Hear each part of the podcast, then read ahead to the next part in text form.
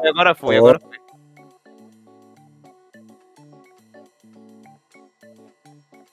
Fala galera, bom dia, boa tarde, boa noite.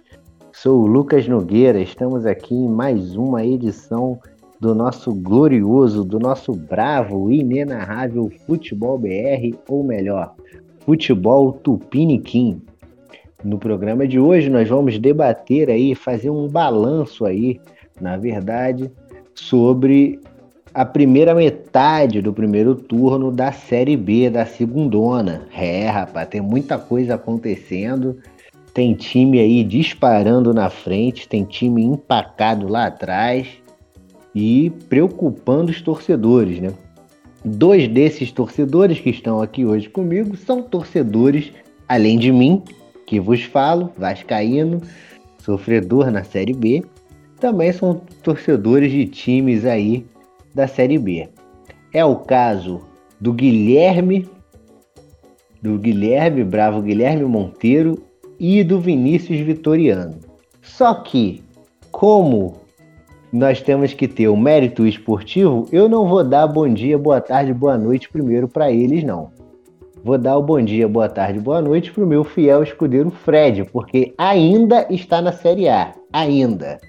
Cairá, mas ainda está. Então, bom dia, boa tarde, boa noite, Fred. Toda maldade que você desejou ao meu time caia sobre o seu, né? Fala, meus queridos ouvintes. Estamos aqui mais uma vez no programa, no nosso área área. E hoje tem um assunto aí que vocês estão já estão já familiarizados, né, com a série B, tem time aí decepcionando, tem time grande principalmente decepcionando, mas vamos falar sobre essa, esse balanço aí de, de momentâneo, né? Sobre a Série B e vamos tocar o barco. Pois é. Valeu, Fred. Você que todo mal recaia sobre o meu time, eu acho difícil recair mais mal do que nós já estamos, né? Eu acho difícil se piorar. Não, cair para a Série C é impensável, mas ficar na Série B, no ruim de tudo, a gente se encontra no que vem lá na, na segundona. Mas quem está na segundona comigo é o Guilherme Monteiro, aí, o meu bravo camarada botafoguense, que está feliz. Começou a semana feliz após a quarta-feira. Diga aí, Guilherme. Bom dia, boa tarde, boa noite. Bom dia, boa tarde, boa noite, ouvintes. É, né, finalmente eu apareço nesse programa para falar coisa boa do Botafogo. Toda vez que eu entrava aqui para falar desse clube era coisas ruins, negativas e acho que até mesmo a vitória de quarta-feira deu uma leveza é, para minha presença hoje aqui. E eu, vocês estavam falando aí de, de coisas ruins, velho. Botafogo consegue redefinir esse conceito, que ele consegue te mostrar que as coisas, por mais que elas ruins, elas ainda podem piorar o seu estado. Então, é, nunca nunca espere que a ruindade é, pare em algum momento. Ela pode sempre piorar. Aprendam isso. Isso é até é coisa para a vida. Coisas que só acontecem com o Botafogo, né, Bravo Guilherme? Tem, parece que é uma coisa, assim, é uma âncora que puxa, assim, lá pro fundo do, do oceano, né? Sim. Coisa horrorosa. E quem tá triste em falar em âncora né? Eu acho que o escudo desse time acho que já teve uma âncora no passado. Você pode me corrigir se eu estiver errado.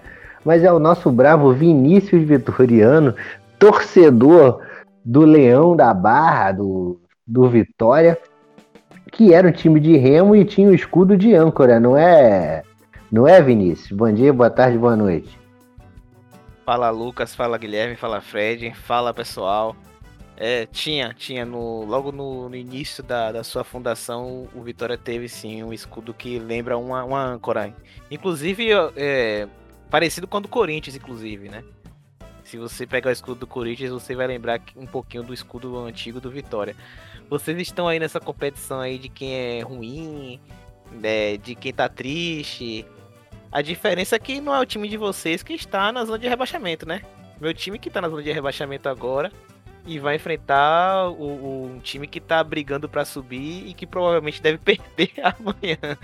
Então fiquem quietos aí que nessa competição de desgraça, o meu time com certeza é o pior.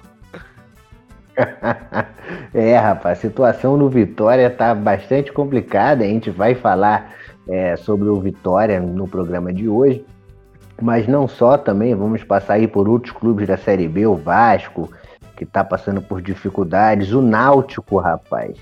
O Náutico que queimou nossa língua, tá queimando a nossa língua. Nós preparamos na pauta é, Náutico Fogo de Palha? Interrogação. E até então os caras já estão fazendo 4 a 0 no poderoso Operário. 4 a 0 Náutico no poderoso Operário, mas a gente vai falar do Náutico um pouco mais à frente. Né? Então, para começar aqui o nosso bate-bola, o nosso pontapé inicial, né? já que nessa quarta-feira a gente teve Botafogo em Volta Redonda, no Raulino de Oliveira, 1, um, Vitória 0. Vamos, vamos debater um pouquinho sobre esse jogo aí, que ao meu ver foi um jogo bem mais ou menos, bem bem cara de inverno mesmo, frio, meio sem sal, mas que foi importante pela vitória, né, Guilherme? O Botafogo ganhou e aliviou a pressão, né? A cobrança pelo, pelos três jogos aí sem vencer. É, eu diria que é o segundo é o segundo momento mais importante que o Botafogo teve nessa, nessa nesse início de Série B, porque o Botafogo teve um momento anterior muito grande para entrar numa espiral de negativa. Isso, o Botafoguense já está cansado disso, sabe que quando entra essa espiral negativa para sair é, uma, é um custo muito grande. Então, o jogo contra o Coritiba na segunda rodada e esse jogo de quarta-feira foram vitórias assim que no final do ano são muito importantes, pro, talvez para um acesso na casa ele venha. Então, é, acho que acho que esse é o sentimento, pelo menos de torcedor. Agora, sobre o jogo em si, velho, acho que foi o pior jogo que eu vi em 2021 com alguma tranquilidade. Pelo amor de Deus, velho. Que jogo. Eu queria. Eu, queria, eu só torci para os 90 minutos chegar logo. Não só pelo resultado, mas pelo que os dois times tentaram produzir, né? porque a gente viu um jogo com muito, muito passe errado, muitas jogadas mal construídas, campo ruim, com a bola quicando e atrapalhando o gol, é, goleiro, goleiro falhando, enfim, foi um completo show de horrores. É, mas um, falando mais específico do Botafogo, eu acho que também é, só mostra como o Chamusca é um grande incompetente e não é capaz de ganhar essa equipe a um acesso, velho. Gol do Remo. Gol do Renan? Não, foi impedido. Droga, gol do, gol do pedido do, do Remo. É, enfim, retomando. Uh, e, e, assim, as, as, escalações, as escolhas que ele, que ele fez pro, pro jogo foram, mais, foram muito ruins. O, o, de, o de Daniel Borges, o, o Diogo Gonçalves. É, enfim, foi, foi um jogo ruim. O Remo só entra na minha fala porque o gol do Remo tinha sido do Renan Gorne, um ex-Botafogo. E agora é o gol do Curitiba, Léo Gamalho. Ah, Léo Gamalho é o especialista em Série Só B. Para contextualizar o ouvinte aí, estamos gravando o episódio 8 e meia durante as partidas aí da noite, né, da sexta-feira, do jogo entre... Qual é? é entre Curitiba e, e, Remo, né? E Remo, Curitiba tá ganhando no momento. Náutico e Operário. É, Curitiba dando 2x1 no Remo aos 30 do segundo tempo e o Náutico tá dando 4x0 no, no Operário aí aos 32 do segundo tempo. Então, é, valeu, mano. Pra contextualizar o ouvinte. É, valeu, mano. Enfim, é, o comentário aí sobre, sobre o jogo foi isso. Então, o jogo foi péssimo, né? Como, como o Guilherme falou, deu, deu uma leve cornetada ali no, no Chamusca. Mas pelo menos, Guilherme, é assim, a gente vai voltar no Botafogo, mas o Chamusca, mesmo com toda a incompetência dele, pelo menos o Botafogo é um time que repete time, repete escalação mais do que o Vasco e que você vê que ganhou uma cara, né? Tem pelo menos uma forma. Tem uma coisa ali mais bem delimitada, né? Quem ainda tá sem delimitação, né? Sem cara, sem forma, é um Frankenstein aí total e completo. Embora eu goste muito do Ramon, né? E eu acho que acredito que os torcedores do Vitória também, pelo passado que o Ramon tem no clube, né? Foi muito importante para o, para o Leão. É, é o Vitória, né? né? Né, Vinícius? O Vitória que até se postou bem, eu vi o Vitória segurou bem o Botafogo no, no, primeiro tempo, criou umas chances ali já no segundo tempo, perdeu ali pelo detalhe mesmo, porque faltou um pouco de qualidade. E aí acabou sofrendo um gol numa falha ali do, do goleiro Ronaldo, né? O chute do Chay. Dava para ter saído com resultado melhor, mesmo o jogo tendo sido ruim, não dava não, Vinícius? Dava, dava sim, né? É, Guilherme, acho que resumiu bem aí como foi o jogo, né? O jogo foi duro de assistir. Para quem assistia o programa Rock Gold da MTV, tinha um quadro chamado Jogo Duro de Assistir. E esse Botafogo e Vitória encaixaria perfeitamente naquele quadro do programa da, da saudosa MTV, né? Mas dava sim pro Vitória ter é, obtido um resultado melhor, principalmente pelo início do primeiro tempo. Né? O time do Vitória falta um pouquinho de qualidade sim do meio para frente, mas logo no seu início conseguiu exercer uma pressão na saída de bola do Botafogo, causou muitas dificuldades, né, na saída de bola do, do time do, do Alvinegro, mas não soube aproveitar. O time teve é, algumas é, chances criadas, principalmente pelo lado do campo, com o Pedrinho, mas como chegava na linha de fundo, inclusive a gente estava discutindo aqui com o Fred antes de, de gravar o episódio, o Pedrinho errava todos os cruzamentos. Mas, né, também é, o Vitória, por mais que construa jogadas, por mais que saiba tocar um pouquinho a bola, mas quando chega do meio para frente, o time ele morre um pouco. É um time que sofre muito com o Diney, que muitas vezes vive isoladíssimo né, e não consegue ter companhia para tabelar um pouquinho a bola. E né, um time que durante a partida teve muitas finalizações, mas as finalizações foram todas de fora da área. O time do Vitória não conseguia chegar na grande área e assim concluir para gol. E assim o primeiro tempo acabou no 0 a 0 E no segundo tempo eu acredito que o Botafogo iniciou melhor, não foi, Guilherme? Eu não sei se você concorda comigo, mas o Botafogo ele conseguiu dominar mais foi um pouquinho melhor, do jogo e conseguiu o gol através do Chay numa bola completamente despretensiosa e o Ronaldo estava mal posicionado, né? Inclusive, esse é o segundo jogo de Ronaldo, né, na Série B. Ele jogou a, acho que a primeira rodada, depois se lesionou. Aí o Lucas Arcanjo teve uma sequência de partidas. E aí o Ramon resolveu colocar o Ronaldo de novo como titular, mas aí o goleiro da base falhou novamente. É mais um jogo, né, Lucas? Mais um jogo que o Vitória poderia ter obtido um resultado melhor. Foi assim contra o Coritiba também, fora de casa, no Couto Pereira. Um jogo equilibrado, em que o Vitória teve um, um momento que o Vitória foi até melhor que o Coritiba, mas acabou perdendo. O último jogo contra o Londrina no Barradão, que o time saiu na frente, depois levou uma virada inacreditável no segundo tempo. É sempre assim, é sempre assim. O Vitória hoje ele se encontra na zona de rebaixamento, apesar de ter é, momentos das partidas em que até é, sabe executar um pouco bem suas jogadas, mas muitas vezes esbarra na é, limitação técnica dos seus jogadores, principalmente jogadores da frente. Já foi testado Samuel como 9, agora está jogando o Diney, inclusive o Samuel está sendo negociado é, para sair do, do Vitória, inclusive, tá indo pro Portimonense da, de Portugal, né? Vamos ver se o, o, o Portimonense vai pagar o Vitória, porque tem uma, uma história, um histórico aí de, de calote, o time de Portugal. Mas é isso. Dinei, Samuel. Aí a gente vai para as pontas. Tem o, o David que vem jogando mal, né? Nos últimos jogos. E aí tira o David coloca o Igor Catatal, que também é, é uma outra. Você conhece bem, Lucas, o Igor Catatal. E é, é, é, uma dor de cabeça esse rapaz. Tem o Guilherme Santos que também não mostrou muita coisa. O Soares, né? Carinhosamente chamado de Bolota, é uma outra peça que começou até bem a Série B. Fez um golaço contra o Guarani na primeira rodada.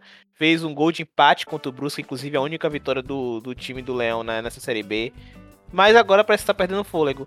E, ao meu ver, o melhor jogador do Vitória nessas últimas partidas, que é o Pablo Siles, né? Que é o segundo homem ali no meio-campo, acredito que esteja sofrendo fisicamente, né? Porque no primeiro tempo ele joga muito bem, e aí no segundo tempo acredito que ele cai um pouco de rendimento e o físico deve estar cobrando.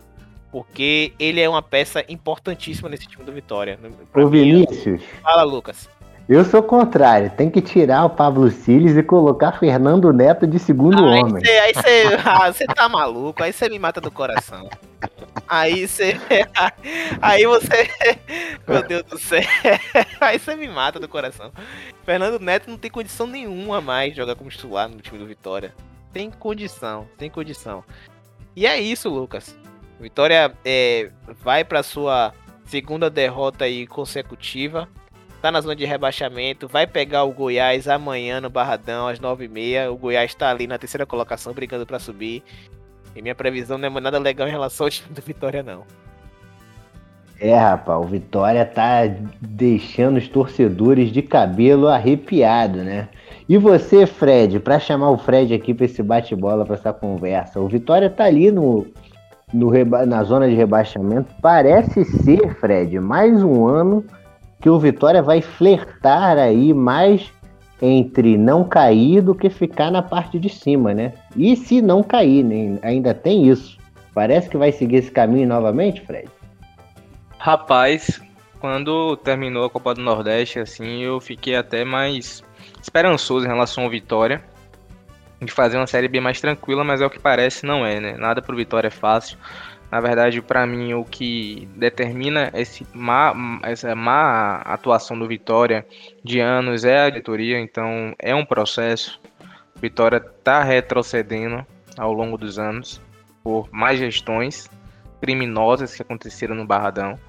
Enquanto isso não mudar, Lucas, é... não adianta você estar tá trocando treinador, porque vai sair 10, entrar 10 e a culpa não vai ser do treinador. Óbvio que tô... cada um tem a sua alimentação, seu estilo de trabalho e sua forma de jogar. Porém, o... a questão do Vitória é mais embaixo. Só que eu não acho o, o Vitória mal treinado, eu acho o Vitória mal de peças. O Vitória não tem peça para executar o, aquilo que o Ramon, o que o Ramon pede. Vitória, e além de esbarrar na falta de técnica, Vitória também é, é, um time que, é, por incrível que pareça, ele acha jogadas, acha, acha é, oportunidades e não conclui em gol. O Vitória perde muito gol para fazer um. Então é, é, é, algo a se repensar, porque é, o Vitória não pode ficar nessa situação. Creio eu que ano que vem, é, o Vini pode me corrigir, tem eleição, eleição no Vitória. E Deus queira também, todo mundo vacinado, Lucas, é o barradão com torcida. Então isso também interfere, ajuda, mas só que vai chegar um momento que essa torcida vai começar a atrapalhar também. Porém, é, o Vitória vai brigar de novo para não cair, Lucas. Infelizmente, é, esse time do Vitória aí é, não dá nenhum um sinal de vamos que dá, eu não vejo isso. Inclusive, é, não vejo outros grandes, ditos grandes aí na Série B também não sobem, porque a Série B é muito traiçoeira. Camisa não vai toda hora dar três pontos, que a gente fala de camisa. Isso serve para Botafogo, Vasco, Cruzeiro. Cruzeiro já, já, já se adequou já à Série B, já sabe como é que funciona tá com o um pezinho mais no chão, porém é, a diretoria tá acabando com o Cruzeiro, na verdade acabou. Enquanto isso não mudar, Cruzeiro vai seguir, vai seguir e vai ser um time de Série B. Então, minha opinião é essa daí, Lucas. Só para fechar, Lucas, é, concordo plenamente com o que o Fred falou aí, só para ilustrar sobre, é, sobre as chances criadas e os gols que o Vitória desperdiça. O Vitória hoje tem a terceiro pior ataque né, da competição, só fez cinco gols apenas. É, e só para vocês terem a noção de como o time do meio para frente é complicado. E é difícil criticar Ramon, concordo com o Fred, porque é, a, a, sensação que passa, né? Agora um desabafo de torcedor aqui. Mas a sensação que passa é que a diretoria tá utilizando os ídolos como um escudo, uma espécie de escudo, para ela não ser criticada. Foi assim com a, a, contratação de Diney e agora a contratação de Ramon. A, a, a efetivação de Rodrigo Chagas também segue a mesma linha. Né? Segue a mesma linha. E, e assim o Vitória vai triturando, queimando ídolos. E a história, né, ela vai tendo essa mancha. Felizmente, a torcida ela não, não, não, não acredito que não vai queimar o Ramon, porque o Ramon fez uma história absurda no, pelo, pelo clube enquanto jogador. E como treinador, eu concordo muito com o Fred. Teve os seus erros no jogo contra o Botafogo Londrina agora, mas no geral é um treinador que tá mostrando uma versatilidade tática, né, que até outro então até agora não mostrou, né? Jogos em casa ele joga muitas vezes no 4-3-3 ou no 4-2-3-1, como vocês queiram é, achar melhor. E fora de casa utiliza os três zagueiros, né? Com a entrada do Matheus Moraes. E até em partidas fora de casa o time do Vitória vem jogando bem. Só que, como o Fred falou aí, esbarra na, na falta de qualidade dos seus jogadores. Posso dar um desabafo também, velho? Porque é bom. É... Eu tenho muitas coisas sobre chamusca. pra. Eficiência falar, casos de cara. família. É, velho, o Chamusca é um dos casos mais bizarros é, do futebol brasileiro. Não dá pra não dá para entender como o Botafogo tá na sétima posição em 11 pontos em a gente tem sete jogos, né? Porque o Jack jogou contra o CSA. Mas assim, é, esse cara, ele simplesmente não sabe o que é do time, ele simplesmente tá deixando os caras jogar e tentar ver o que que dá. Porque não tem nenhuma coerência. A gente até o jogo contra o Sampaio, a gente jogava com uma ideia com os laterais tendo espaço para atacar e chegar no fundo com eles cruzando as bolas. E agora a gente, em vez de manter essa dinâmica, a gente tem dois laterais que não sobem e que só comprometem a dinâmica do time na frente. O jogo do Vitória foi claramente isso. Você tinha dois laterais mais presos e que não sabiam quando chegava na frente, não sabia o que fazer, não sabia cruzar. Então, cara. Ah, Um desses laterais era o Guilherme Santos, né? Aí, não, não, não, não, não, não. Você não pode falar esse nome aqui. Isso aí, isso aí, isso aí eu não, não admito. Esse o cara é Guilherme o Santos. caso mais bizarro do futebol brasileiro. Como esse cara se profissionalizou. Eu não sei se ele comprou vaga em clube, alguma coisa, porque só é a, a explicação só pode ser essa. Mas enfim, é... e é isso. Acho que também muita muita má leitura de jogo. É o pior treinador do Brasil em leitura de jogo. Acho que vocês falam do Jair ali, velho. O Jair eu, eu também conheço bem, mas ele não errava tanto quanto esse cara. Esse cara, ele parece que pegou a panela dele, colocou debaixo do braço e vai seguir com ela eternamente. O jogo de, o jogo de amanhã, por exemplo, contra o Havaí, já saiu lá a escalação. Tem Daniel Borges, tem, tem, tem Daniel Borges, tem Diogo Gonçalves. O que fizeram para jogar? Não tem, não tem como jogar. Aí vai colocar o Barreto no lugar do Marco Antônio, improvisa o Chay, despotencializa o Chay no meio campo. É, cara, é- são decisões assim que custam pontos, né? Fora os resultados que a gente teve de empate nessa competição, Vila Nova, o Londrina, erros de leitura. Isso eu tô indo no básico. É, se eu fosse extrair, acho que toda temporada não tem um jogo que ele não tenha culpa. E o mais, e o mais bizarro de tudo é que ele sempre chamou a culpa para ele. No início do ano, é, eu sempre que eu falei aqui, falei que o Botafogo não ia subir. Continuo achando isso. É, Pergun- ele, Eu ia te perguntar justamente isso agora, assim, rapidinho, não querendo te interromper, mas já interrompendo. Você já emendou na pergunta que eu ia fazer para você, se o Chamusca deu uma cara ao time, para você ainda o time não tem cara em relação a peças e a estilo de jogo também. Se você deu uma cornetada aí, disse que ele tá meio confuso e tudo mais. Pensando no contexto Botafogo, o Botafogo conseguiu fazer o dever de casa, ganhar em casa, mas fora de casa ele ainda não venceu. Essa fragilidade ainda apresentada pelo Botafogo, para o Botafogo pensar em subir, ele vai ter que começar a ganhar alguns jogos fora de casa. E isso ainda não aconteceu. Para mim, ao meu ver, esse é o maior desafio. É mais do que até o Chamusca ter, ter seus erros e tal, suas incongruências. Para mim, quando o Botafogo passar a pontuar fora de casa, ele fica vivo para brigar por essa vaga. Porque, assim, Série B, o importante não é você estar agora no G4. É você ficar ali naquela sexta, sétima posição, oitava, mirando o G4.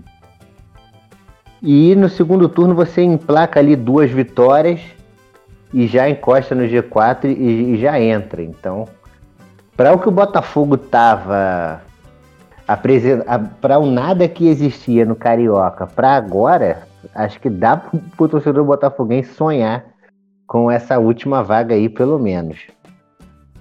Ah, Lucas, eu não sei, cara, porque o Botafogo ele não é só campo, né? O Botafogo é externo.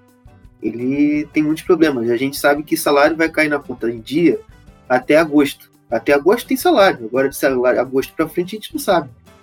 É, você vive com constantes penhoras e, enfim, você tá fora do ato trabalhista, que é uma coisa muito importante para quem não sabe, é, e o Profut também. Isso aí é um programa de refinanciamento de dívidas, né, que você até 2014 ou 2015, o Botafogo era, era ele conseguia negociar melhor com os credores para conseguir pagar com melhores condições, agora de agora já não tem mais, aí toda hora Saiu até uma matéria hoje falando que só cinco jogadores que ainda, naquela época, ainda não pediram su suas dívidas a serem abatidas. Então, são vários problemas que comprometem o, o campo, principalmente. Ainda mais em time como o Botafogo, que, que por história é azarado. Então, eu, eu fico muito mais temeroso pelo fora do campo, porque eu sei que o Botafogo, querendo ou não, é, ele tem tendo uma peça ali que é o Chay, que tá botando a bola pro gol quando a gente precisa, né? Muito mais que o He-Man, muito mais que. É, Rafael o, Navarro. O Navarro, por exemplo, enfim, tá decidindo. Então, é, é isso. Eu, meu medo também é o extra-campo. Então, mas, mas falar para subir, não acho que vai subir, não, porque não só por esse fator fora de campo, mas pela desorganização do time, cara. A gente vê futebol, a gente analisa jogo. Então, quando a gente não vê jogo, a gente não vê padrão, a gente não vê lógica, a gente, a gente não pode crer no, no, no, no, no sobrenatural de Almeida, como definiria Nelson Rodrigues. Porra, então, o meu, meu achismo, achismo não, né? Minha certeza é essa. O time não vai subir por conta do treinador. E se a gente tivesse um treinador decente, pode ser o Rodrigo Chagas, o do Vitória, o Jair, que estava no esporte, pode ser qualquer um. A gente iria passar uma competição muito melhor, porque o time em si não é ruim. O problema é que ele é mal montado ele não tem ideia. Ele é moda Bangu. Então, se não fosse isso, a gente subiria. Já puxando aí, já que você falou, vamos falar de Vasco. Já que o time tá amando Bangu, não tem ideia, vamos falar de Vasco também. Já que você, como botafoguense, acredita que o Botafogo não vai subir, eu ainda boto mais fé no Botafogo do que no Vasco. O Vasco é um verdadeiro nada dentro de campo. O Cabo, né, entrando na pauta do, do Vasco aí, né? O Vasco está empacado e é o, couro aumenta por fora Cabo, né? É, a torcida já não suporta mais aí o, o Marcelo Cabo. É, algumas escolhas erradas, o time não tem uma cara. Em oito jogos na Série B, o Vasco conseguiu perder quatro. Em nenhuma das campanhas anteriores do Vasco, o Vasco chegou tão mal na nona rodada, com quatro derrotas, duas delas em casa, em São Januário, quando levou dois gols né, nessas duas partidas, contra o Operário. Ô Fred, terça-feira, 10 horas da noite, contra o Operário. Tá de sacanagem? tá de sacanagem? Que porra é essa? Como diria aquele saudoso torcedor cruzeirense, que um dos maiores torcedores que eu vi em rede nacional na história, aquele, aquele rapaz. Mas voltando ao Vasco. É, o Vasco, então, bem mal, assim, na nona colocação, cabo perdido, é, não consegue dar uma sequência a jogadores, ao time né? Ora o MT joga de lateral esquerdo, volta para lateral, joga de ponta. Aí ele escala um time sem opção de, de velocidade para contra-atacar o Goiás, né? Tem o senhor Bruno Gomes que faz a merda que fez contra o contra o, o Goiás, foi expulso com menos de 5 minutos de jogo. Ô, Lucas, Fiquei doido. Todo, todo respeito ao, ao Bruno, ao Bruno Gomes, aos vascaínos, mas se eu sou presidente do Vasco, eu demito ele no vestiário. No vestiário, eu pego, eu pego ainda mais que não é um, é um jogador mediano e medíocre, não é um cano da vida, né? É que a gente sabe que tem que botar a mão na cabeça. Rapaz, como é que você. É, chega a ser inacreditável você tomar um cartão amarelo aos dois minutos e aos cinco minutos você é expulso, comprometendo todo o jogo do seu, dos seus companheiros. Numa situação dessa, é, pode ser exagero falar de demitir, mas é afastamento e multa no salário. Isso custou três pontos ao Vasco. Né? Porque você jogar contra o Goiás já é difícil, lá em Serrinha. O Vasco já não vem apresentando um bom futebol. E aí você é expulso com cinco minutos do primeiro tempo. É, é, chega a ser uma falta de respeito aos torcedores que é, colocar o, o nariz de palhaço né? De você falar, não, hoje vai, hoje vai, vamos, vamos, vamos Vasco, vamos Vasco. Aí você para pra assistir o jogo, cinco minutos é expulso. Então o torcedor fica nessa sensação de impotência, de, de, de palhaço, né? Porque você tá ali assistindo o jogo do seu time para um cara fazer isso. Por que eu falo isso? Até é, teve o caso lá do esporte que o Maidana botou a mão na bola. Ele literalmente deu uma raquetada na bola que eu fiquei perplexo. Eu fiquei assim, cara, tá de sacanagem isso. Como é que você faz isso? Tipo, entregar três pontos assim a, a, a um adversário direto, que é o Fortaleza na época, e o Maxwell ele tinha se substituído, entrou com dois minutos de campo, exatos dois minutos ele foi expulso. Então, é, o Vasco já não, não, não tá se ajudando. Então, o, o, falo, o principal adversário do Vasco é ele mesmo, porque é, o Vasco, ele não, para mim, o Vasco não tem um bom time. Ele tem, um, ele tem jogadores conhecidos. A diferença para mim é essa. O Vasco tem jogadores conhecidos, mas não é um bom time dentro de campo. Exatamente, Fred. Você foi cirúrgico. O Vasco tem nome, né? É o de, dentre os grandes aí, acho que dentre os times que estão na Série B, é o time que tem mais nomes aí no, no, no time principal e no elenco, né? Você tem Cano, você tem Castan, você tem é, Hernando, que mal ou bem já é um jogador rodado, experiente, jogou na Série A, Marquinhos Gabriel, né? Tem vários jogadores aí tarimbados, mas o time não anda, né? E esse time não andar, e esse, esse retrospecto horroroso, né? Empatamos com a, com a Ponte Preta, péssima, lanterna do campeonato. Ganhamos jogos do Poçante Brasil de Pelotas, foi um sufoco danado, do Brusque num sufoco danado, e o CRB 3 a 0 enganoso, porque o CRB jogou mais. E ganhamos também porque a zaga do CRB, pelo amor de Deus, né? A segunda pior defesa do, da Série B. Então, desse jeito aí, Guilherme, vou, vou jogando o Guilherme na conversa aqui sobre Vasco. Parece que o Vasco caminha passos largos para ficar mais um ano na, na segunda divisão, né? Eu sou a favor, por exemplo, de mandar o, o, o cabo embora, chamar o Lisca doido, alguém acostumado com Série B, que dê um choque nesse elenco. Que de caso contrário, vamos ficar nessa paz maceira aí. É, né? Acho que o que mais tem faltado ao Vasco hoje é até um pouco, até um pouco mais é equilíbrio mental, né, velho? Porque isso aí que o Bruno Gomes fez não existe, né, velho? E o Vasco simplesmente tem cinco de fora para jogar com contra confiança amanhã. É, o time é o segundo em que mais toma cartões vermelhos, é o quarto que mais tomou cartões amarelos. É uma equipe que, apesar. Você denota que briga muito, mas é muito limitada. Assim, eu acho que do trabalho, o momento ruim do Cabo como treinador do Vasco já foi. Já, acho que foi, já vi coisas piores. Eu, eu acho que o jogo contra o Cruzeiro você foi bem ali por uns minutos, tudo bem, não foi grande coisa. O jogo contra o Brasil foi um jogo horroroso, apesar da vitória. O jogo contra o Havaí foi um ponto baixo também. E a estreia contra o Operário, acho que com certeza foi o pior jogo do Vasco no ano. Mas assim, você tem recortes interessantes. Eu acho que o jogo do. O jogo do, do CRB foi a vitória. Eu achei que o time jogou bem. Dado aquele contexto, o jogo do. O jogo do, Caraca, tá foda. Do o Jogo do Goiás, o jogo do. Não, o jogo do Goiás agora de quarta-feira foi bom. E o jogo do Brusque, eu acho que o primeiro tempo do Vasco foi muito bom. Eu acho que enquanto o time teve fôlego, o time jogou bem. Apesar de ser uma proposta um pouco mais defensiva. Eu acho que foi um jogo que o Vasco. É, acho que ele entendeu o que ele, o que ele é capaz. Porque ele sabe que o, o Vasco tem dificuldade de criar. O Vasco não sabe construir bem. A saída de bola é um problema. Acho que a Série B mostrou isso. Porque o Vasco gosta de ter um lateral que vai mais para o meio e outro que fica mais espetado, tendo espaço para ultrapassar pelo lado do campo.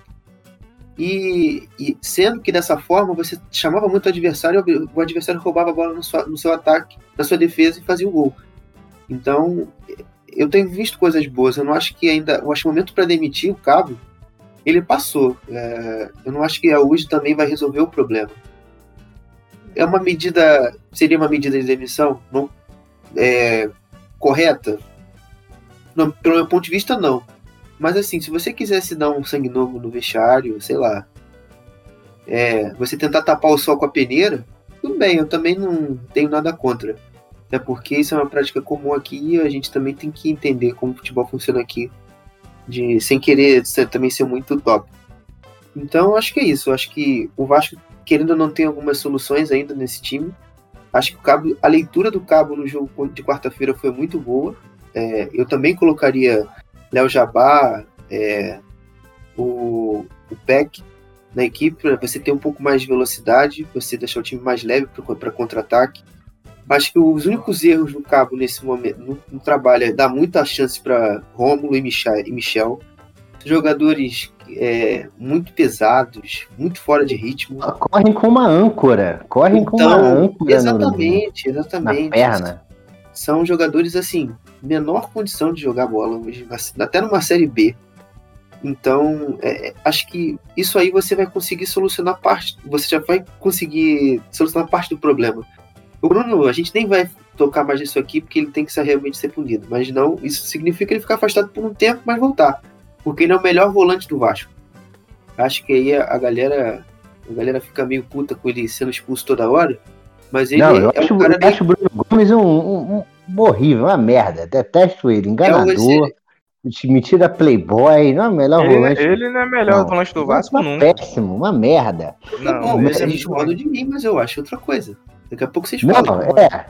Eu, não, por é, exemplo, é. na escala Guilherme Santos, o Bruno Gomes é melhor. é, isso é verdade. Mas, assim, Acho que ele assim, tá, deve estar tá analisando isso. Não, não, não, mano, nem é isso, tá ligado?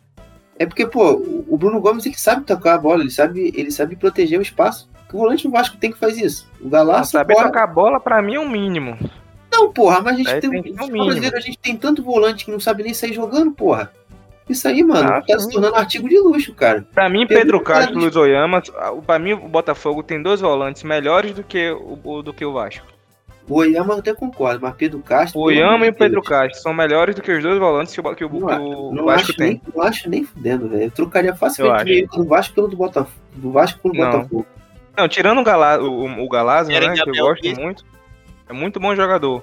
Mas de ré, o MT mesmo, gostei muito dele na partida. MT é bom fez. jogador, pô. MT é bom ele jogador. Fez. Basta você começar a botar jogador por, por, por, desempenho, né? Por nome, não. Parece que o, o, treinador do Vasco tem uma coisa de não tirar certos jogadores de campo que ele até demora de substituir. Mas o problema do Vasco, para mim, é a forma com que ele joga. É feio ver o Vasco. É muito ruim ver o Vasco. Ah, gente, é, o, se não for escanteio, se não for coisa, é um muito, é muito feio. Eu acho feio ver os jogos do Vasco. Contra o, o, o CRB mesmo, não foi. O CRB não jogou para tomar 3 a 0 Só que o Vasco, na sua competência, né? Teve seus méritos, Sim. Cano jogou e fez os gols. Só que também o torcedor tem que entender é que diferente do, do, do, do Vasco, o Botafogo, por exemplo, tá conseguindo seus pontinhos apesar da, da, das péssimas atuações, algumas que eu vi. Não achei ruim também a derrota contra o Sampaio, não achei o Botafogo ruim, de maneira alguma. Eu achei o Botafogo azarado, roubado e, ah, freou, na, e freou na incompetência do seu ataque. Sim. Porque com aquela. Acho que, foi, acho que não tinha 10 minutos de jogo, o Naval com o goleiro, o goleiro caído. Goleiro caído e ele era. Então isso muda muito. Contra o, o Vitória mesmo, eu achei o Vitória com uma proposta de jogo muito boa, tocando bem a bola, jogando bem, o Botafogo no passado do meio de campo. Mas o Chamusca mudou o time errado, mano. Então, aí é fácil tem, tem jogos jogar, que Tem jogos que, de, de Série B principalmente, que não dá para cobrar desempenho de 38 rodadas. Série B você ganhar em casa e pontuar fora, de qualquer forma. Claro que a gente sempre quer o melhor. O problema é que isso está atrelado a, a, desempenhos. O Botafogo, eu acho que é junto, diferente do Vasco. O Vasco, mesmo vencendo, não me convence. O Botafogo, em algumas partidas que ele perde ou, ou, ganha, ele me convence de uma boa atuação. Isso é uma diferença que eu vejo entre o Vasco e o Botafogo. Que no caso era para ser o contrário, né? O Vasco, para mim, no papel, tem o melhor time da Série B. Era para estar tá aí, é, inclusive foi elogiada a maneira com que foi contratado o Vasco. Eu estava vendo que o Vasco fez um investimento alto para ter esses atletas, fez um esforço para manter Cano, fez um esforço para manter o Castan. Tem o Hernando também, que é um salário é, considerado alto para uma Série B. Tem o Marquinhos Gabriel, então tem o Michel, o Romulo, jogadores jogaram Série A recentemente. Então é um investimento muito alto, Lucas, para o Vasco não subir né? Porque dois anos de Série B e dois anos de cota, o Vasco não sustenta metade desses atletas que estão aí. Inclusive, é uma informação que eu recebi de até de um colega meu é, Santista que o, o, o Cano pode se transferir para o Santos para jogar a Série A do ano que vem. E inclusive eu acredito, mesmo com o Vasco subindo, o Cano não fica no Vasco. É, isso aí eu acho que é, já é martelo eu, batido. Enfim, deixa. Eu deixa vi uma, uma entrevista do Cano, mês passado, é, esse mês. O Cano dizendo que tinha. Ele havia recebido uma proposta aí de fora, mas que ele tinha um sonho de se aposentar pelo Vasco, fazer não sei quantos gols e ter uma estátua. Uma meta bastante ambiciosa. E, é da mesma forma que Pedro, Gerson, era Fluminense, né? A mesma coisa, né? Jogar pra galera, né, Lucas? Ah, aí ele jogou, na verdade, aí pra diretoria, né? Aquele negócio, né? Jogou pro ar. Acredito que seja o desejo dele mesmo, que ele sabe a idolatria que ele tem, a responsabilidade que ele tem sobre o Vasco. Hoje, para mim, dos últimos cara, dos últimos cinco anos aí, tecnicamente, e fazer gol, para mim foi o melhor que passou pelo Vasco. É, teve, o Max, teve o Max Lopes, teve o Thales, teve até o próprio André Balada, Gilberto, é, o, o, o, treinador que hoje é do Boa Vista, esqueci o nome dele agora. Leandrão. Leandrão, então, é, na verdade. Cinco anos, eu acho que desde Romário. É, desde. é, então, é tipo assim, é tanta merda jogou Diego nesse Souza ataque do Vasco. Cara. Não, Diego Souza não, você respeita Diego Souza, né? Diego Souza foi demais. Não, eu Tinha... falei, ele foi bem, ah, cara. Ah, é isso, não, jogou muito, ele jogou muito. Mas na verdade mas também. O Diego Souza não era atacante na época do Vasco. Na, na época ele era, meia. né? Era o Herder Luiz, né? Esse atacante. Não, era, era o Alexandre, o Alec Gol. Alexandre, Alec Gol, era Alec Gol. Não, mas aí eu acho que o Cano é melhor que o Alec Gol ainda. Não, a... isso aí nem, nem bota em comparação. É. Mas então, é, ele jogou pro ar, né, Lucas? Jogou pra galera aí, né? Jogou pra mas, diretoria, enfim. mas vamos ver. Enfim, é, voltando no raciocínio. Uma valorização, né? Jogou pra lá e para ganhar uma valorização, um salário, né? um bom contrato, uma boa renovação, pode ter sido isso também. Mas pode fechar aí sobre o Vasco aí, Guilherme. Ah, eu vou. Falando, falando dos, outros, dos outros volantes pesados, é, é isso. E o cabo, o, o problema do cabo, eu acho que nesse trabalho foi, além deles, é você tentar solucionar os problemas do Vasco, você construindo outro. Você tentou solucionar o problema da bola aérea, tentando aumentar a estatura do teu time. Mas em contrapartida você perdeu dinâmica da sua saída de bola, você perdeu qualidade de jogo. E você agora está tentando recuperar o problema da saída de bola, o problema da, da saída de bola e da bola parada, que até hoje não se soluciona. É, você tentando usar velhos jogadores que você sabe que não está dando certo. Você está tentando sempre revelar esses pontos e não está funcionando. O MT se descobriu uma boa opção, o Riquelme outra boa opção pelo lado esquerdo, e aí então a gente tem que também avaliar a progressão do trabalho. O, o Riquelme volta para esse jogo agora, é, se eu não me engano, contra o Confiança. No segundo lugar ele volta. O MT, aí posteriormente eu acho que ele voltaria a ser um ponta e seria, um ponto, seria uma boa coisa para o jogo. E sem Bruno Gomes, eu acredito que acho que os queridinhos do Cabo podem também voltar para o time, né? Isso aí é que mora o problema, né? O Michel o Romulo aí podendo voltar. Mas enfim, eu, gosto do que eu, eu. Eu acho que o Cabo ainda tem, tem coisa para tirar desse time. Não acho que a demissão seja no momento certo. É, rapaz, é, é o famoso vamos aguardar. Vamos aguardar. Eu mesmo tô, já tô na turma do, do Fora Cabo. E um dos jogos aí do Vasco que me irritou bastante, né? E a gente já vai puxar aqui a, a próxima pauta do programa. É, rapaz, é que o Vasco. Eu sabia que ia sair gol nesse jogo, né? Mas o Vasco foi pro Mineirão, né? E fez 1 a 0 e tomou a virada do Cruzeiro. Cruzeiro, rapaz, que eu tava olhando na tabela, tem simplesmente a pior defesa da Série B. Cruzeiro já levou 16 gols em 8 jogos. Uma média de 2 gols por partida. Ponte Preta, que é péssima, a Lanterna só tomou 8 gols. O outro time que tomou mais gols ali próximo do Cruzeiro é o glorioso Operário, com 13 gols, e o CRB, que tomou 14. Uma coisa realmente nefasta, nebulosa, né? E esse Cruzeirão aí, Fred, o Cruzeiro que parece que só sabe fazer gol de cabeça, né? Mas a defesa é uma tragédia, né? Desse jeito, vai continuar na, na segundona, não vai não? Não, com certeza. O Cruzeiro, para mim, não vejo força, não vejo nem elenco para isso, para estar tá disputando uma, uma Série B para subir, né? Teve uma situação agora da, da teve mais, é mais um clube que foi, na verdade, mais uma punição do, do Cruzeiro, né, em relação ao Arrascaeta, né, tá bloqueado, não, ou seja, não pode contratar. Trouxe o Rodolfo para poder ajudar a consertar esse, esse problema que ocorreu, né, dessa zaga. Rodolfo ex-coxa, né, ex altão. Ex-Flamengo, né, o, o Moza vai ter muita dor de cabeça, porque é, é difícil você ver uma partida boa da zaga do Cruzeiro. Contra o Guarani, para mim, foi um negócio que eu fiquei olhando assim, é só o Vasco mesmo não conseguiu vencer esse time. Porque, é, o, o, apesar que o ataque do Cruzeiro tem correspondido, né? O, o, o setor do, ofensivo do Cruzeiro, Lucas, você vê que ele faz gol. Apesar que, como você falou, acho que a grande maioria dos gols do Cruzeiro que eu assisti foram de jogadas no alto. É gol, é gol. Porém, você não pode é, ter uma média, como você falou, de dois gols por partida. Né? É, é, é muito, é muito para um time que quer subir. E o Cruzeiro está caminhando a Passos Largos a se tornar um time de Série B mesmo, porque é, não tem dinheiro. A, a, diretoria acabou com o clube. Ramon, aquele ex-Vitória, que o Vini conhece bem, é, é um, é um zagueiro que eu gosto bastante, mas porém é, é irregular muitas vezes muitas das vezes. O Mozart é um, é um, é um treinador que, para mim, se destacou no CSA justamente pela sua defesa. Né? E, e, tinha um time considerado pior no CSA e no Cruzeiro não está conseguindo repetir.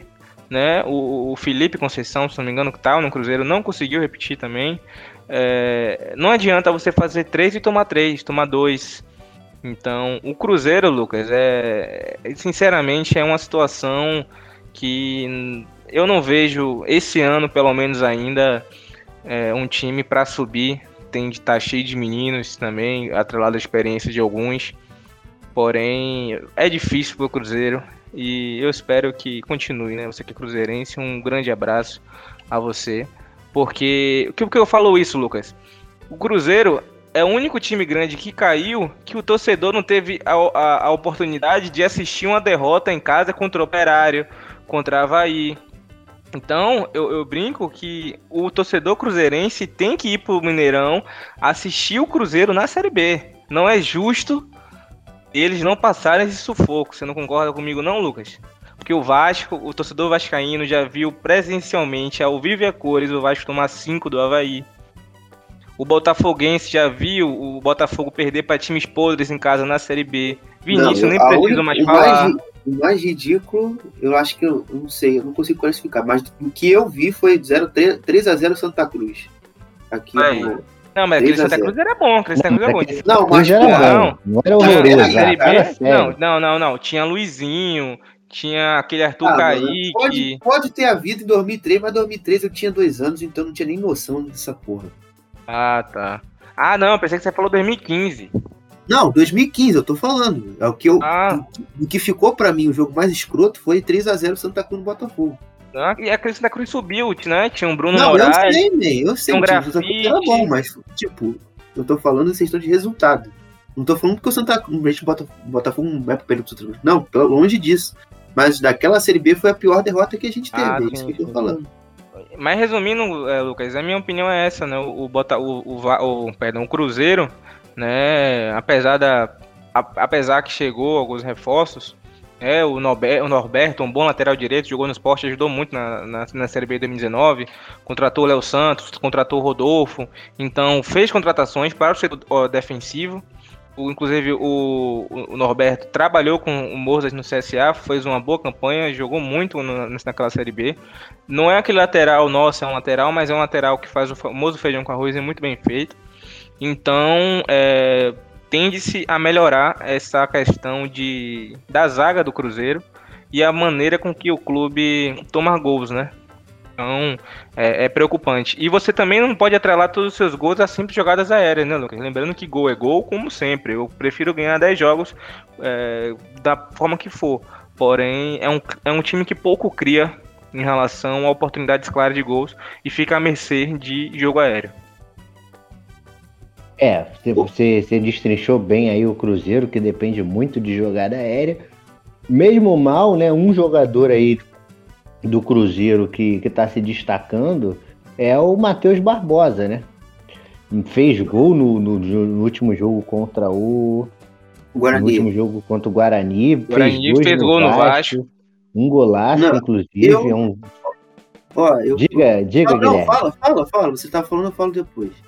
Certo, é. Só para fechar então. Então o Matheus Barbosa fez gol, né? Mostrou ali ser um segundo volante ali que, que sai para o jogo, né? Com, tem uma certa presença de área ali, né? Para chegar na área e, e finalizar, né?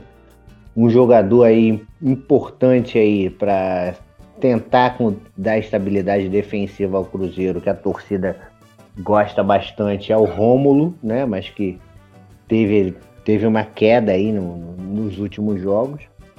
E o, o, o Ramon, que é sempre, tá sempre sendo perigoso no, no jogo aéreo, como o Fred falou. Só para descontrair um pouquinho, chamar Vinícius para conversa aqui, e depois você fala, Guilherme. E aí, Vinícius, sente saudades do Ramon? hoje, hoje eu acredito que não. Acho que apesar do Vitória sofrer um pouquinho defensivamente com, com o Alex Marcelo Alves, eu eu não sinto toda a falta do Ramon, não. Acho que o, o Wallace e Marcelo Alves está segurando bem ali a, a defesa do, do Rubro Negro. Mas é, agradeço muito a Ramon pelos serviços prestados. Eu acho que foi um, um bom zagueiro. Apesar de parte da torcida do Vitória ser um pouco ingrata com ele. Mas agradeço ao Ramon, mas não. Acho que no momento não faz tanta falta, não. É, rapaz, Ramon que foi cotado para ir pro Fluminense, acabou não indo, acabou indo pro Cruzeiro lá jogando Série B, daqui a pouco vai cruzar os bigodes com, com o Vitória. Diga, Guilherme, para a gente fechar essa, essa pauta Cruzeiro. Assim, é, acho que o cruzeirense sensato, é, que entende pouco de futebol, porque tem a gente vê muita coisa aí pelo Twitter, que principalmente que é onde a gente vê muitas pessoas discutindo futebol, é, sabe que o time do Felipe era um time melhor. É, só que o time do Felipe ele tinha problemas internos, né? em relação aos jogadores e que ruiu o trabalho. Mas dentro de campo o time era bom. O Cruzeiro perdeu para o CRB e perdeu pro, pro Confiança na estreia da Série B, mas jogou bem. Tirando a parte da expulsão, obviamente, né, do jogo Confiança, mas jogo do CRB, eu achei uma sacanagem o Cruzeiro ter perdido aquele jogo, né? Mas faz parte do futebol. É, as, as chances que o CRB fez foi mais efetivo. É, mas era um Cruzeiro que tinha dinâmica, o Cruzeiro sabia, o Cruzeiro tinha contra-ataque, o Cruzeiro sabia se organizar na, ofensivamente. Defensivamente é que é o grande problema, isso persiste com o Mozart, né? Problema, erro, muito erro individual, que os jogos do Cruzeiro tem de erro individual, não tá no gibi. É uma coisa semelhante ao Botafogo 2020, que eu me lembro, assim, acho que de nível de bizarrice. Porque cada jogo tem sempre alguém aprontando, é bizarro. Uh, o Joseph já apontou contra o CSA, contra o Goiás na estreia do Moza. É, enfim, são, são coisas assim bem inacreditáveis. O Fábio, acho que no jogo do Vasco também falhou naquele gol do, do, do Morato. Mas que ofensivamente caiu muito também. É, é uma equipe muito mais dependente ali do, do sopro de criatividade que o Marcinho dá, tanto na bola parada, tanto ali com, com a equipe se organizando né, com a bola ali no, na área do. Sem, sem ser bola parada, né? Pô, bola em campo, bola em jogo, é, é uma equipe mais limitada e que defensivamente organiza, em sentido de organização, sempre tem um espaço ali que a bola pode entrar, o meia do adversário que consegue criar alguma coisa, né? Uma coisa que, por exemplo, no tempo do Felipe não acontecia. Então é um Cruzeiro muito mais dependente de bola parada, como a gente falou aqui, boa parte do, do tema Cruzeiro, e, e de uma individualidade, que quando essa individualidade não, não tá bem, o Cruzeiro simplesmente não joga. Então é isso aí sobre, sobre o cabeludo. É, e uma coisa também do, do, do Cruzeiro, né, só pra gente fechar, é que o time, né, ele joga com o Sobis na frente, o Sobis não é aquele centroavantão, né? Então o time também às vezes não tem muito peso é, dentro da área do, do adversário, né? Depende aí das chegadas dos meio-campistas, do apoio, porque o Marcinho, com todo respeito, ele é um ciscador, né? Ele é cisca para lá, cisca para cá, aqueles típico jogador brasileiro mesmo de Série B, não muito além disso, né? Então o Cruzeiro também ainda tem essa lacuna aí, né, de, na, no setor ofensivo, né? Embora o Sobe seja um ótimo jogador, ele não, ele não entrega é, essa profundidade né, ao, ao ataque celeste. Então fechamos aí o, o Cruzeirão, né, o, o famoso cabuloso, e vamos falar agora do, do time que merece aí todos os destaques, todos os aplausos, que inclusive veio parar aqui na pauta como fogo de palha. Nossa, é o fogo de palha?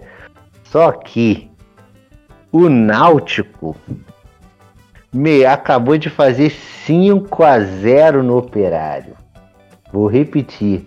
5 a 0 no Operário. O Operário é um time que gosta de cair de 5 nessa Série B levou cinco do Guarani em casa e agora toma outro tapa de mão cheia do Náutico, né?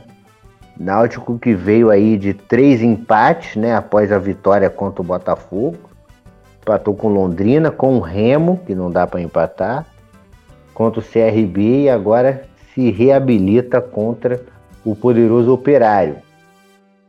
E aí, Fred, esse Náutico aí que já tá sem o Eric, né? O Eric teve o contrato encerrado, vai voltar lá pro, pro time dele, é em Portugal. O Hereda no radar do Galo. O Náutico, vamos supor que perca o Hereda além do Eric. Mesmo assim, dá para ele manter esse pique da remada? Rapaz, isso é uma coisa que eu até comentei, né? Inclusive, Vini botou o Náutico como favorito, eu brinquei naquela época, mas eu já, já conheci o Náutico, né? O Náutico já foi superior ao esporte em dois jogos. O Náutico só teve o Pernambucano, teve tempo para trabalhar seu elenco. É uma situação que, que, eu, que a gente comentou mais cedo. O Náutico, além dele vencer, ele convence. Ele tem vem de boas atuações. Então, muito disso vem da, da do Hélio dos Anjos, que é um ótimo treinador. Tá extraindo muito com pouco que tem. Perdeu o Eric agora, é claro que o Paiva não é melhor que o Eric, mas pelo, pelo menos ele entra com vontade. Inclusive fez uma boa partida hoje. Ah, ganhou do Operário. Operário que ganhou de Cruzeiro e que ganhou do Vasco. É, lembrando a todos. Então o Náutico tende a, a sofrer por conta de ausências, lesões. É um time limitado, é. Porém, é um time que tem vontade, é um time que tem é, um treinador, tem um comando né?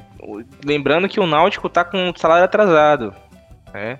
Perdeu, o, não conseguiu manter o Eric porque era um valor impagável para os padrões náutico, né? O, o Eric volta pro Braga, ele encerra seu contrato com, com o Náutico, que não exerceu seu poder de compra porque realmente não tem condições de pagar. É, dá um valor estabelecido que era na casa de, dos 3 milhões, e isso para o Náutico, é, eu digo que é, é, é, são quatro folhas do Náutico esse valor, então o Náutico priorizou a trabalhar sério, trabalhar correto, e espero que o Náutico continue assim, porque eu quero mais o Nordestino na Série A, né, o Náutico é um time estruturado, organizado, então... E, e, e Lucas, eu vou te dizer, dos jogos que eu vi do Náutico, é, eu fico sempre olhando, não, uma hora vai fraquejar, uma hora vai oscilar, mas essa oscilação não está ocorrendo. Um time muito bem postado, muito bem treinado, muito bem intenso quando é, quando é para ser. Tem o Jean Carlos, que é um bom jogador. Tem o Vinícius, é, tá correspondendo bem às expectativas. E o Chiesa, né, como capitão. Agora você falou do, do, do Hereda. O que é que o, o Atlético Mineiro quer com Hereda, rapaz? Hereda não é essas Coca-Cola. Por isso que o Galo não vai para lugar nenhum. Mas tem um Haldner, um jogador muito interessante. Muito interessante. Não sei como fica a situação do zagueiro do Náutico, é o Wagner. Que o, o San, ele é do Santos. O, Santos vai vender o Luan Pérez. Então o, o, Santos pode solicitar o retorno desse rapaz. Que aí já dava uma, uma, uma equilibrada negativa nessa Zagueiraço esse maluco aí, bro. É, nessa, nessa situação do Náutico. Um bom zagueiro, novo. Então é, o Náutico que tem sorte com o zagueiro, né? Teve o Ronaldo Alves, que quando jogou bem, o, o Igor Rabelo jogou lá, o Wagner, enfim. Camutanga. É, o Camutanga é, é um, é um bom zagueiro, né? Pra Série B, alto, não tem tanta qualidade com a bola no chão, mas no alto ele é muito soberano. Eu amo Eu- o Camutanga, ele deu um gol pro Botafogo. Esse cara é simplesmente o cara mais foda que existe, tá ligado? Eu espero muito do Náutico, porém eu sei até onde esses jogadores vão. Porque o Náutico tem a fama de nadar e morrer na praia. é, só que muitas das vezes pode acontecer o salário atrasado interferir, lesão. Então é um time limitado. O Náutico, por exemplo, é, ele nos aflitos é uma coisa, mas fora dele é outra. Então vai perder muito ponto fora dos aflitos. Contra o Londrina era para ter perdido aquela partida. O Londrina foi incompetente, mas ainda assim o Náutico segue pontuando, segue invicto. E é, porém, Lucas, depois do da partida contra o hoje jogou, jogou contra o Operário, né? Venceu, venceu bem 5 a 0 o líder. Depois vem uma sequência interessante pro Náutico, onde eu vou dizer assim, rapaz, vamos ver do Náutico aí, né? Se é fogo de palha ou não. Porque o Náutico sai para jogar sexta-feira contra o Goiás, lá em Serrinha. Recebe Ponte Preta, pra mim ganha da Ponte Preta, a Ponte Preta tá horrorosa. E depois pega o seu Vascão, né? Então é uma sequência mais interessante, com times mais cascudos, né, na, na prática. Porém, é, o Náutico ele convence e vence. Apesar de ter vencido Vitória do Vini aí, com um gol podre do Jean Carlos, mas venceu. Ele tem vencido jogos e fora de casa tem pontuado, que isso é importantíssimo. É, não era para ter nem per- ter perdido para o CRB, era para ter ganho. Né? Então, o- força para o Timbu aí que consiga o seu acesso até o final do ano. É, o jogo contra o CRB também. CRB aí, o Náutico perdeu alguns golzinhos que eu vou lhe dizer, viu? É, isso esbarra na questão da limitação técnica desse time, é normal, vai Esse acontecer. jogo foi maneiro, esse jogo foi maneiro. O CRB também poderia ter conseguido sair vencedor. Mas enfim, pra, pra falar do Náutico, velho, assim, a gente, a gente, eu acho que a gente, a gente fala tanto de futuro, né? Sem Eric, possivelmente sem Wagner, sem Haldney, só que a gente também tem que se focar no que a gente tem hoje. É, e hoje, o hoje do Náutico, a gente tem o Hélio que é capaz de conseguir pegar qualquer adversidade e jogar ela no lixo. Porque, por exemplo, hoje o Náutico ele perdeu, a gente já sabe, ele perdeu o Eric, mas ele meteu mais um volante, colocou o Marcial, que jogou até bem contra o CRB. E o Marcel tem uma chegada boa no ataque, inclusive, chuta ele fora da área, então ele ganha, ele, ele perde a ofensividade, mas ele encorpa o meio de campo. É, pra, no, no ruim, no ruim, ele não perde o combate no meio de campo, mas ele perde a ofensividade do, do, do coisa. Isso é importante, o ponto que você pontuou, Guilherme. E aí ele colocou o Marcel e eu acho, eu não vi o jogo, não vou ficar com coisas que eu não sei, mas em tese é, ele consegue ali dar um pouco também mais de descanso para esses pontas, né? Porque o Hélio tem uma equipe que é que é, tem você tem que se doar muito, né? Jean Carlos, Eric Vinícius, quando o Eric estava lá, se doava bastante na marcação e agora com um pouco mais é, um, um volante a mais, você consegue também dar um pouco mais de descanso para esses pontas você consegue trabalhar mais equilibrado. Então, é um Náutico assim que conseguiu pontos nobres nessa competição. Eles venceram o Guarani fora, que não é fácil de vencer, venceram o Botafogo, querendo ou não, o Botafogo é uma camisa expressiva nessa competição. É, venceram o Vitória fora, que também não é jogo fácil. Então, você tem ponto nobre, você está jogando. Você passou por uma oscilação, mas você, na maioria do campeonato, você está jogando bem. Então, você tem um pacote completo ali e uma estabilidade de ambiente bom, uma, você tem um pacote completo ali para você conseguir o acesso. Então, eu acho que o Náutico tá, tá bem firme aí nessa campanha, bem sólido, é, e que possa colher sim. Eu, eu, eu, que, que brincava muito sobre o Náutico ser fogo de palha, ah, vencer o Campeonato Pernambucano, é, vi alguns jogos da Série B com algumas brechas, mas eu também tenho que se parar de ser escroto e reconhecer também os valores que eles tiveram. E eles fizeram uma competição boa, estão fazendo uma competição boa. Venceram hoje o Operário, que inclusive era a minha aposta na frente do Náutico, não colocava o Náutico ali, na, ali na, no G4, eu colocava o CSA e o Operário, o Operário é, tá, tá abaixo, apesar de estar jogando bem também. E, e é isso. E é isso sobre o Náutico. Muito bom, valeu Guilherme. Só para uma um, um, parênteses aqui falando sobre o Náutico, quem puder né? O Guilherme já, não sei se o Guilherme já viu esse vídeo, é de um canal que eu acompanho no YouTube, canal botafoguense, mas muito bom, chamado Setor Visitante. E nesse vídeo ele faz tipo um vlog, né? Como agora nós, nós não temos torcida, é, não dá para ir, né, para arquibancada. mas o, o dono lá, né, do, do, do, do, do canal Setor Visitante, o DEP, ele foi ao, aos aflitos cobrir o Botafogo e fez um baita de um de um vídeo, de um vlog dentro dos aflitos. Mostrou a rua que dava acesso ao estádio, mostrou é, os vestiários do, do Náutico, mostrou a arquibancada, o vestiário embaixo da arquibancada, a área de aquecimento. Parte nobre de Recife, inclusive. A parte nobre de Recife, ele mostrou um dado curioso, né? Não sei se era o presidente do Náutico ou algum dos dirigentes do Náutico apresentou para ele o seguinte, que 40% da torcida do Náutico que vai para o estádio, para os aflitos, vai a pé, ou seja, é a galera que vive no bairro. É, porque é, é, é, o pessoal de lá, é, é um setor do, da, da, da, cidade, é um setor elitizado, então você pouco vê torcedor de Santa Cruz, é como se fosse um, uma colônia, né? Um bairro dos aflitos, então você sabe que muito, muito da torcida do Náutico se concentra ali é uma torcida concentrada. E detalhe, apesar do Náutico estar na Série B, o Náutico tem valores de ingressos de Série A. Ou seja, é, o, o, Náutico consegue colocar um valor maior, até mesmo às vezes igual maior do que o esporte jogando na Série A. Porque tem uma torcida que paga, porque tem uma torcida elitizada de Pernambuco. Isso é um, é um, é um fator interessante. É, e, e negativo ao meu ver também, porque você acaba afastando o cara que torce pro Náutico e mora longe. É, mas, enfim, é assim que funciona o Náutico.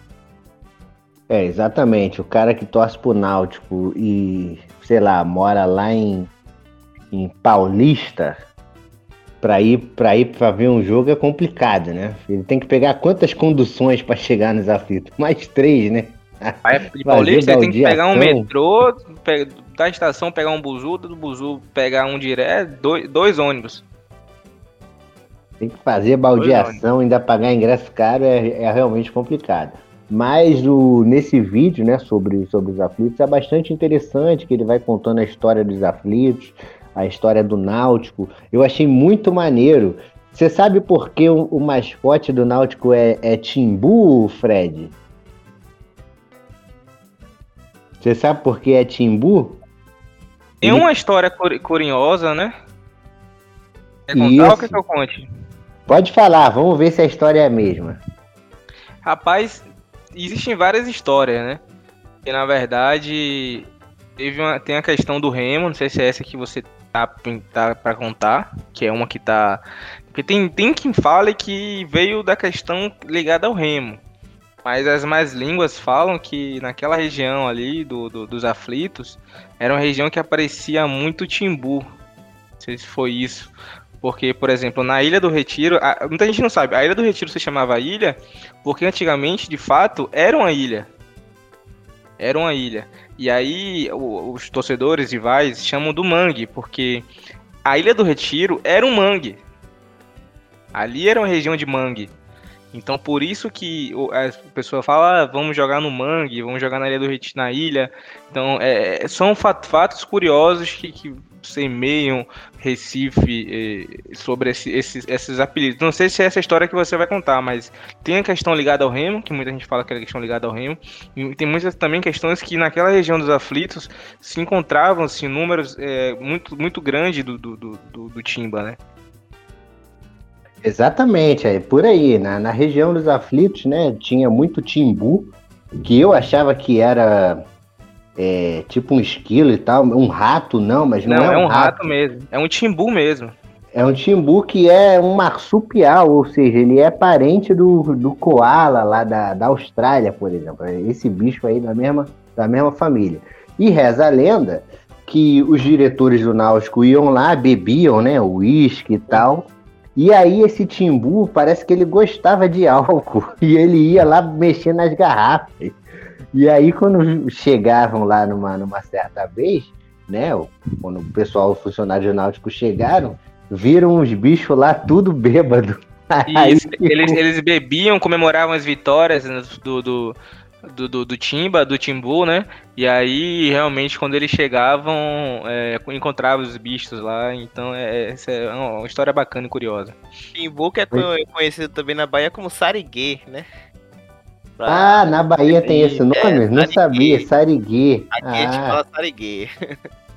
Então, é o esse... gambá brasileiro. Isso, é uma espécie de gambá de alguma coisa qualquer que bebe álcool, que bebia cachaça e tomava todas. E essa história e outras sobre os aflitos você pode encontrar aí nesse, nesse vídeo do YouTube do setor visitante falando sobre os aflitos. Então fechamos aqui o nosso bloco, nosso mega bloco sobre a Série B, né? Falamos do Náutico, Cruzeiro, Vasco, Botafogo.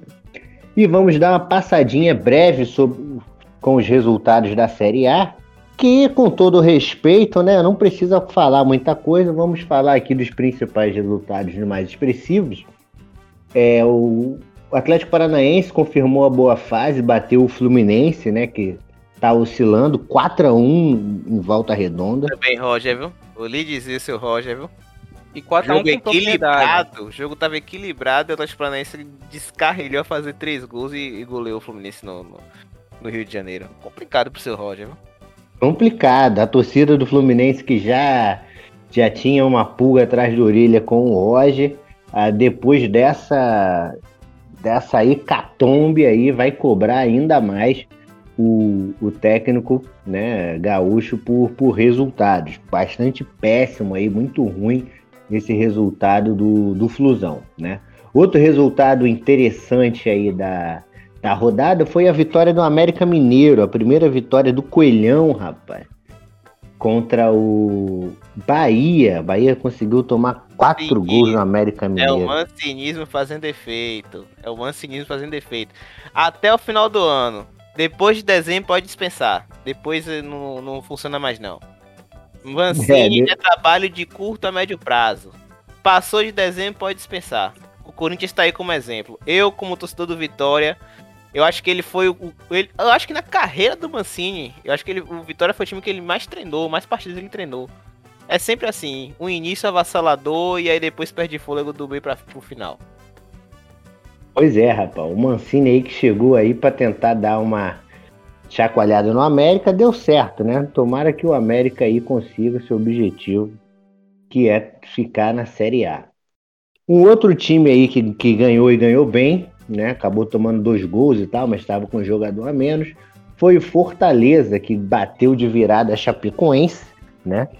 Fez 3 a 1 depois a Chapecoense ali no finalzinho achou um golzinho, ainda, ainda deu ali um leve susto, mas o Fortaleza conseguiu se segurar legal e reencontrou as vitórias após três partidas sem vencer, né? Então esses foram os principais, principais jogos, além do Palmeiras, é claro, né? Bateu bem o Inter fora de casa, o Palmeiras que está ali na terceira colocação. E o resto não precisa falar, porque o jogo do Santos e Esporte foi horrível. Corinthians e São Paulo, uma merda. E falar de Cuiabá e Flamengo não dá, né? Flamengo, Pelo Flamengo amor de Deus. o Cuiabá. Tratorou o Cuiabá. É, pelo amor São de Paulo, Deus. São Paulo Corinthians eu não assisti porque tava no mesmo, foi no mesmo horário que Botafogo e Vitória. Mas o que me falaram foi que os olhos de muita gente sangraram, né? Porque foi um jogo horroroso, pelo que me falaram. Então... Horroroso. Eu também preferi ver o Vitória. Então não, não dá para falar muita coisa sobre isso aí. Flamengo Cuiabá, já falamos de Flamengo e, e Juventude no outro jogo, então tá bom, para. É, Atlético Mineiro ganhou do Atlético Goianiense também, né? Pudera, né? Senhor Barroca jogou todo abertinho, né, Fred? Barroca pediu, né? O Barroca pediu. Ah, Pô, é. Não dá. Não dá. Então pula pra próxima. O Atlético aí passou o carro, vai ficar falando, ah, jogou muito, pelo amor de Deus. Foi mais que obrigação mesmo. E esses foram os principais resultados aí da Série A no meio de semana. Então fechamos aí o nosso segundo bloco, né? O, o segundo bloco aí, o bloco expresso sobre a Série A, né? Hoje o, o programa foi mais voltado para a Série B. E pensando na Série B, vamos aí para o nosso terceiro e último bloco, que é o nosso tradicional bloco das projeções, né? E dos palpites aí para a rodada do final de semana, né? Separei três jogos da Série B e três jogos da Série A para gente palpitar. Então vamos lá para o terceiro bloco. No sábado, O Vascão Machão da Gama joga contra o Confiança. Eu vou adiantar aqui. Acho que o Vasco vai desfalcar. O Vasco empata com confiança. E você, Fred? É, o jogo é na. É, é, é no, no São Januário não? São Januário. São Januário, São Januário. Ah, não. Vasco. Vasco. 2x1. 2x1 Vasco. E pra você, Vinícius? Eu coloco 2x1 Vasco também. Acho que o Vasco ganha confiança. Ô, Glória. E você, Guilherme? 2x0 Vascão. 2x0 Confiança, Vasco. Lucas, que vai ter a estreia do Hernani Brocador, né? É, Pode ser um carrasco aí. Mas eu acredito que pra primeiro Esse jogo. só falou no ainda- Botafogo, filho da mãe. Tem uma informação também, né? Parece que a prefeitura de Aracaju vai liberar aí uma é, público pro, pro- no estádio lá do, do de, de. Aracaju para 300 Mas como é que tá? parece. Ah, O eu- Batistão. nossa, e, Isso, assim, Bastão. É, como, é que, é- É. como é que tá a situação de vacinação de Aracaju? Não sei, boa? eu vi. é, a, a notícia que eu vi foi do repórter Gabriel Wacker, notícia da TV, e aí ele falou que a prefeitura de Aracaju pretende abrir aí é, um- uma porcentagem, uma pequena porcentagem para o público lá do Batistão. Nossa, boa informação, Vini. É, vamos ver aí no, no que vai dar. No, no sábado também, Havaí, o Leão da Ilha. Mas não da Ilha do Retiro, da Ilha de Florianópolis, que eu esqueci o nome daquela ilha lá, mas é uma ilha. A ressacada fica na O ilha. hino do Havaí chama a Ilha Formosa.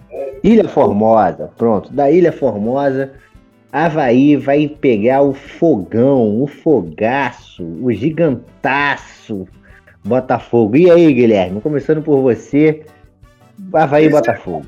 2x1 Botafogo. 2x1 fogão. E você, Fred? 1 a 1 1x1.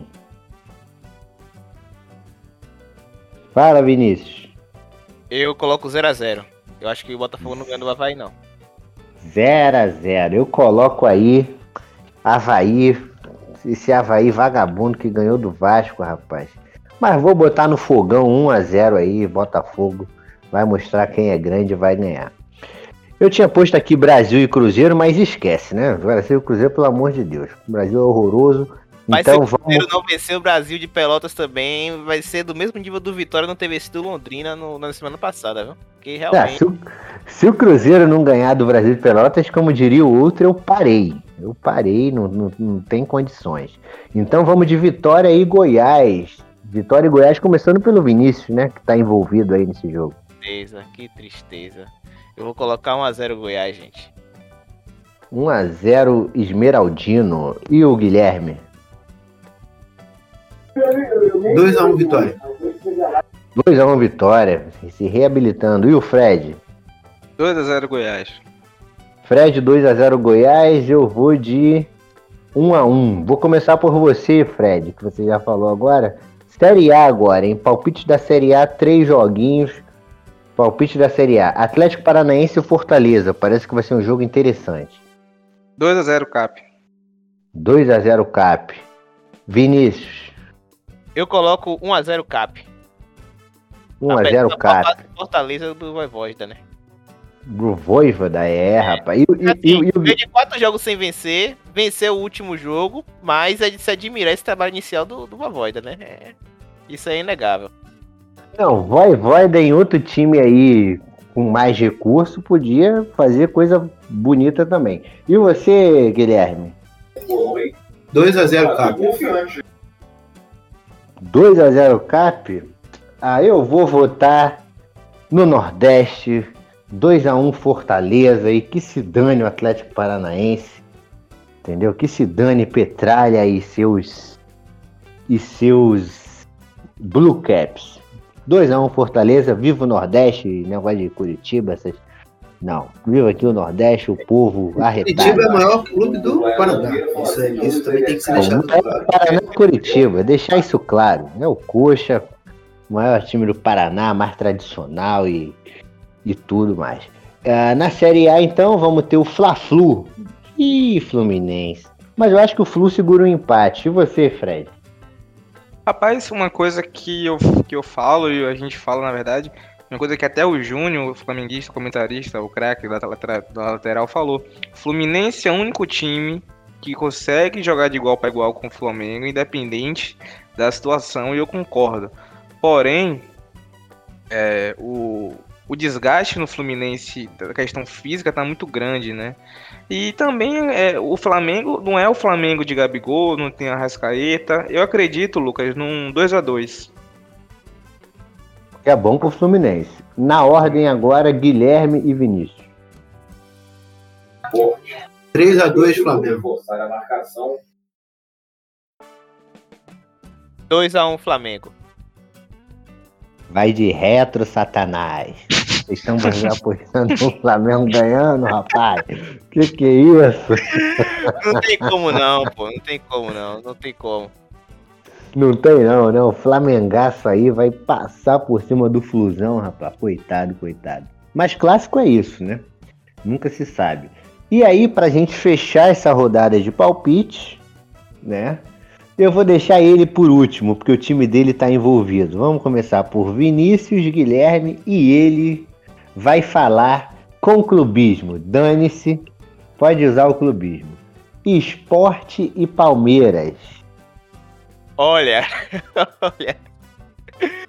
Eu vou colocar, apesar de desconfiar muito, mas eu vou colocar o Palmeiras vencendo o esporte, tá? O, o, Palmeiras, o Palmeiras ganha de, de 2x1 um do, do, do esporte. 2x1 Palmeiras no esporte. 2x1 Verdão. Eu boto 3x1 Verdão. 3x1 não. 3x0 Verdão. E você, Guilherme? 1x0 esporte. Rapaz, por isso que eu falo, Guilherme é um cara amigo, é um cara que realmente diferenciado de todos vocês em relação a isso. Mas brincadeiras à parte, não acho que o esporte hoje é time de tomar três gols.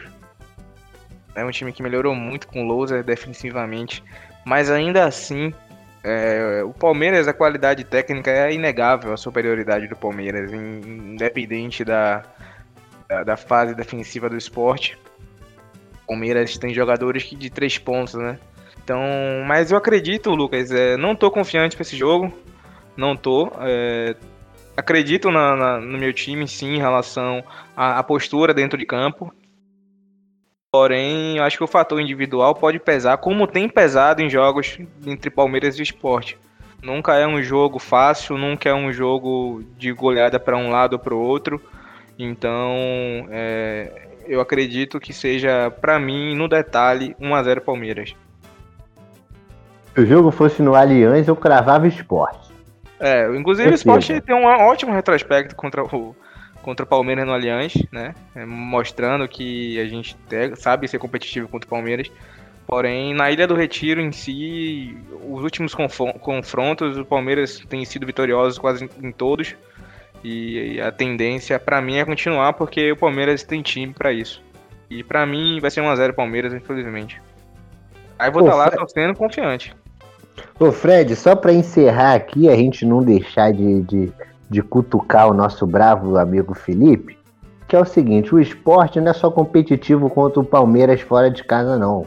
O esporte é o único clube do Nordeste que consegue ser competitivo contra vários clubes do eixo sul-sudeste fora de casa, porra. Isso é verdade. Ó, Isso é outra verdade. coisa aqui também, Luquinhos, o esporte nessa semana, com esse empate com o Santos, igualou a igualou o Vitória do maior time do Nordeste com mais pontos na Série A.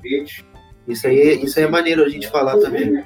O empate contra o Santos. Muito, muito importante. Muita gente vai falar, ah, não vale nada, mas para nós nordestinos que somos inferiores em relação a essa, essa competição, é, é, de se vangloriar sim. Essa, essa, essa colocação que o Guilherme fez, muito bem feito. E outra coisa, o esporte se vencer ultrapassa a vitória, não só em pontos, também em vitória, porque eles estão literalmente empatados em todos os critérios. Sim, sim. E, e outra coisa, o, o esporte ele consegue é, ganhar do Grêmio, na arena do Grêmio, ele consegue tirar ponto e ganhar do Internacional. É, isso é uma coisa importante e positiva. A gente não vai lá para o Sul para deixar três pontos, como, como sempre é, ou, com, ou como outros times é, são. Né? É, então, isso é importante do meu time sim. O Palmeiras, Dieguinho mesmo, dá um abraço a ele. Sabe como o esporte é uma pedra no sapato do Palmeiras. Até no ano que a gente foi rebaixado, a gente ganhou do Palmeiras no Allianz. né, de 3 a 2 Ganhamos na, na inauguração, então, é, claro, tem times e times que nós somos, que nossos times são fregueses, né? Porra, o Botafogo não ganha daquele time de jeito nenhum, o Vasco não ganha de jeito nenhum, o Vitória não ganha de jeito nenhum. Então a gente também tem esses times, logo, somos fregueses de alguns times e outros não, mas isso é importante demais, porque a gente não deixa três pontos toda vez que a gente vai pro, pro sul do país.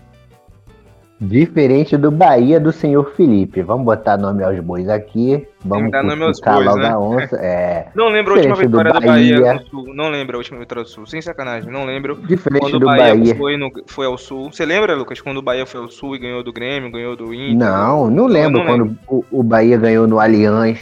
Eu não lembro. Acho que o Bahia nunca ganhou no Allianz. O Bahia É, nunca ganhou eu no. Entendeu? Eu não lembro Teve disso. Semana passada, né? De ganhar no Aliança. É, teve a chance, mas não ganhou. Ficou triste, deu ruim, deu ruim. Fraquejou, mas fraquejou porque, infelizmente, essa bravo Caian, bravo Felipe e torcedores do Guilherme, nosso Guilherme também. Guilherme. A gente tinha que fazer um programa aqui, velho. O Felipe ofereceu o Fred, cara. A gente- e quem mais pudesse entrar nessa de graça aqui, velho. Ia ser um programa maneiro. É, vamos aqui. seguir a dica. Mas É, assim, tá. Bahia, infelizmente, ainda não tem essa, essa força que o, o esporte consegue demonstrar nos em, de- em variados momentos. Me- Esporte bem, esporte rebaixado, ele consegue fazer algo aí que o tricolor baiano ainda não faz, né? E como o Guilherme lembrou, junto com o Vitória, são os melhores clubes no brasileiro, né? Nos pontos corridos, né? Então é, é importante destacar isso. Então, galera, esse foi o programa de hoje. Obrigado aí pela presença de vocês. Obrigado você, ouvinte.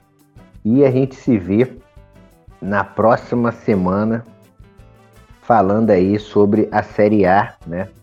E um pouco também sobre a Copa América, se tiver algo bom para falar, porque essa Copa América aí, pelo amor de Deus. É isso, galera. Valeu, falou, fui.